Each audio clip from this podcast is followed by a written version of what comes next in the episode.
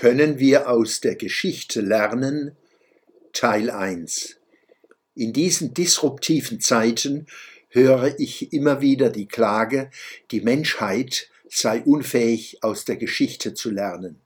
Dazu sage ich, die Menschheit kann aus der Geschichte nichts lernen, weil sie kein verantwortungsfähiges, lernendes Subjekt ist, sondern eine Abstraktion.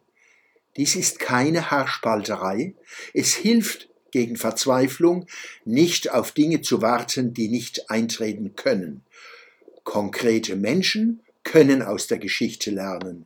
Ebenso können beschreibbare Kollektive von Menschen und ganze Kulturen auf dem Wege der Kommunikation aus ihrer, unserer Geschichte lernen.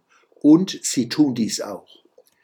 Hinzu kommt, mehr noch als anderes Lernen ist Lernen aus der Geschichte mit Unschärfen, Verzerrungen und irreführenden Spiegelungen belastet, die auch aufrichtig die Wahrheit suchende Geschichtswissenschaft nicht vollständig überwinden kann und das allgemeine, individuelle und kollektive Lernen ohnehin nicht.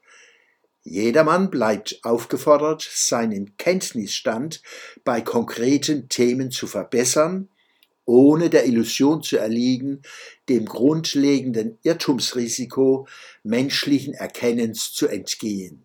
Wichtigstes Korrektiv ist Kritik. Unkritische Wissenschaft ist keine Wissenschaft.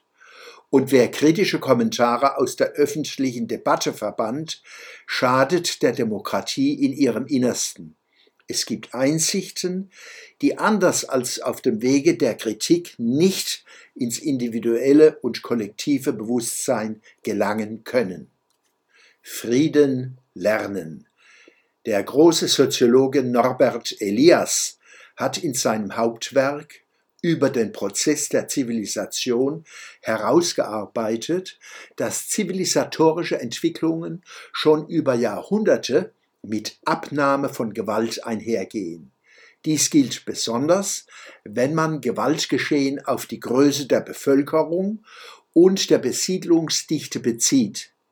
Inzwischen leben acht Milliarden Menschen auf der Welt, im Jahre 1800 waren es noch eine Milliarde und 1950 2,5 Milliarden.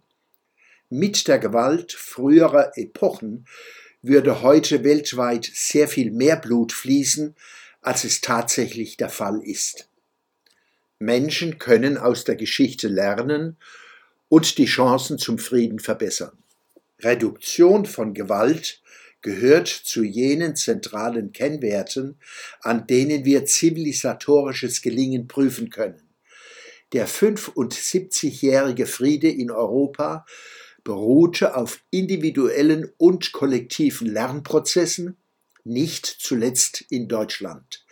Dabei denke ich an die deutsch-französische Aussöhnung, die ein Beispiel bot für andere Völkerversöhnungen, die folgen sollten. Ich denke an Willy Brandts Kniefall in Warschau. Ich denke an die deutsch-israelischen Beziehungen, ebenso an die Buß- und Versöhnungsarbeit von Millionen Deutscher und anderer, die bereit waren und sind, nach 1945 eine weitgehend stille und vielleicht deshalb erfolgreiche Kulturrevolution zu tragen, die unsere Gesellschaften verändert haben zum Besseren. Der Schwöbelblock am Samstag, 18. Februar 2023.